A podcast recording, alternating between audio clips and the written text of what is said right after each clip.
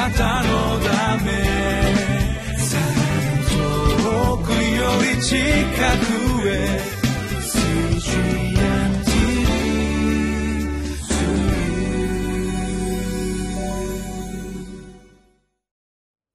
ハレルヤ皆さんお元気でしょうか？ホライズンコミュニティチャペルの塩島です。今日は2017年10月の22日の御言葉になります。今日の聖書箇所は詩編52編1節から9節。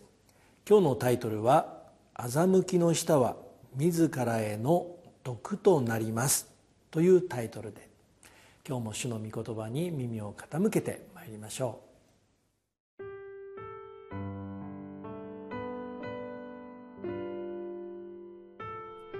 詩編52編1節から9節。なぜお前は悪を誇るのか勇士よ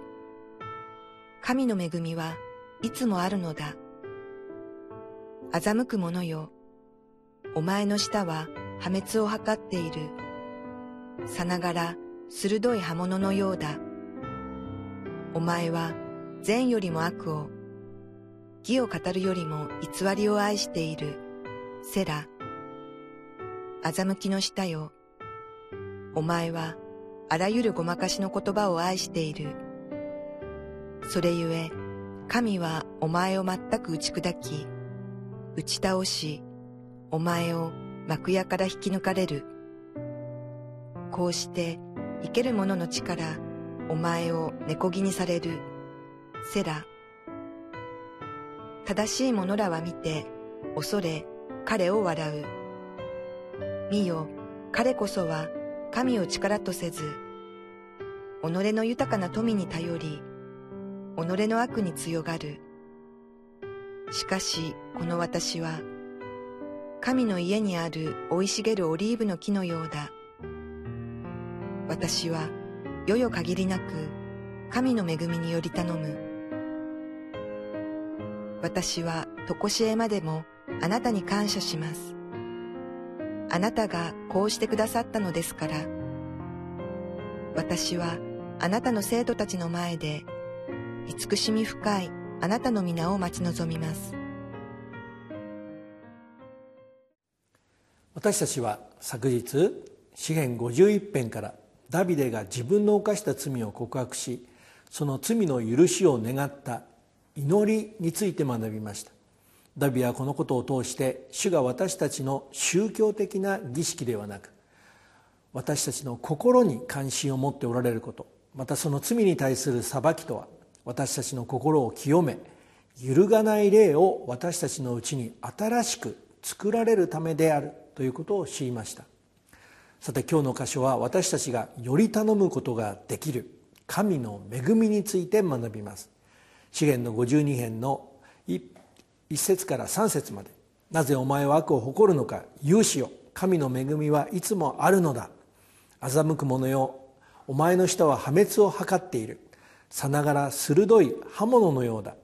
お前は善よりも悪を義を語るよりも偽りを愛しているセラ。この御言葉はエソーの子孫であるエドム人ドエグがダビデがサウル王から逃れるために祭司アヒメレクの家に来たことをサウロに告げたということを言っています。このことを告げられたサウル王は祭司アヒメレクと祭司の町ノブにいた祭司たちを自分のところに呼び寄せました。そしてこの兵この兵たちに祭司を殺すように命じましたが彼らは主の祭司を恐ること殺すことを恐れて手を下そうとはしませんでした。そこでサウルはこのことを知らせたドエグに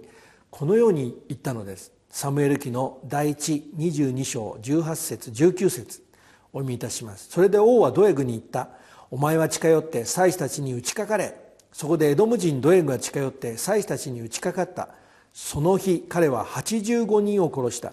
それぞれ天布のエポデを着ていた人であった。彼は祭司の町ノブを男も女も子供も血のみ子までも剣の刃で撃った。牛もロバも羊も剣の刃で撃った。サウル王がこのドエグにこのようにドエグに言うとドエグはこの兵とは違って無防備な祭司たちに躊躇なく打ちかかりなんと85人の祭司を殺してしまいました。それだけではなくこの妻子の町ノブにいた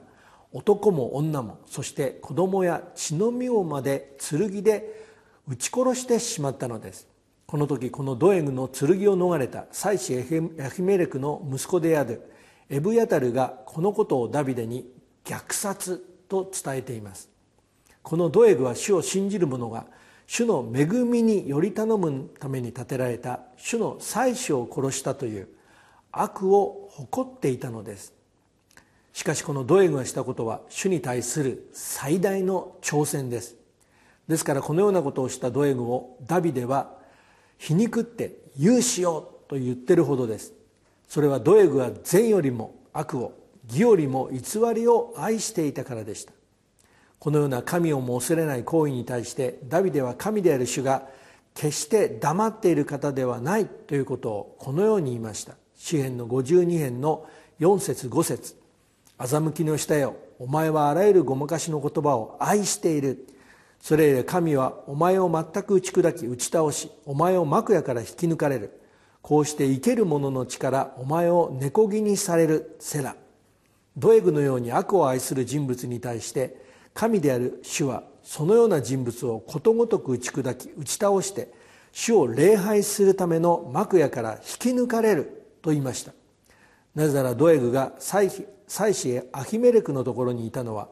彼はエソーの子孫でしたが改宗していたからだったのです。しかし彼は神の恵みを信頼していたのではなく自分の力と能力に頼っていたのでこのような欺きの下で神を信じているように自分をごまかし人をごまかしていたに過ぎませんでした。主はこのようにこのような人物に対してこのような裁きを下されることによってそのご自分の力自分の力と能力により頼んで生きているものを地上から根こぎにされる方であると言われたのです。しかし神の恵みにより頼んでこの地上を生きる者はこのようなある者に対して神の裁きが下されることを知っています。詩篇の52編の6節と7節をお読みいたします。正しい者らは見て恐れ彼を笑う。見よ彼こそは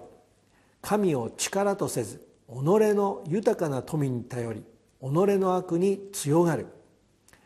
ですからこの主を信じる者はこのような悪を行う者を恐れたり彼らに対して決して腹を立てるのではなくこのような裁きを下される主を恐れやがて神の裁きを受ける者として彼らを笑うことができる者として主に信頼して歩むことができるのです。なぜなら彼らは全能の神の力により頼むのではなく自分が持っているものの豊かさに頼むことによって自分がしている悪に強がるもの。つまり主が最も嫌われる高慢なものとなってしまうからです。しかし今日もこのように主を信じる私たち一人一人はこの主の豊かさにより頼むものとして今日もこの全能の主を見上げて歩んでいくことができるのです。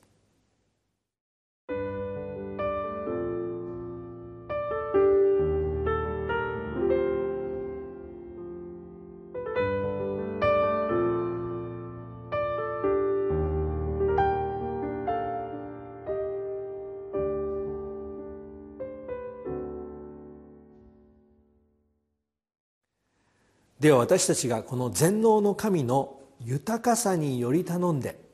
この地上に生かされているものとしての歩みは一体どのような歩みなのでしょう？詩篇の52編の8節から9節。しかしこの私は神の家にある生い茂るオリーブの木のようだ。私はよよ限りなく神の恵みにより頼む。私は常しえまでもあなたに感謝します。あなたがこうしてくださったのですから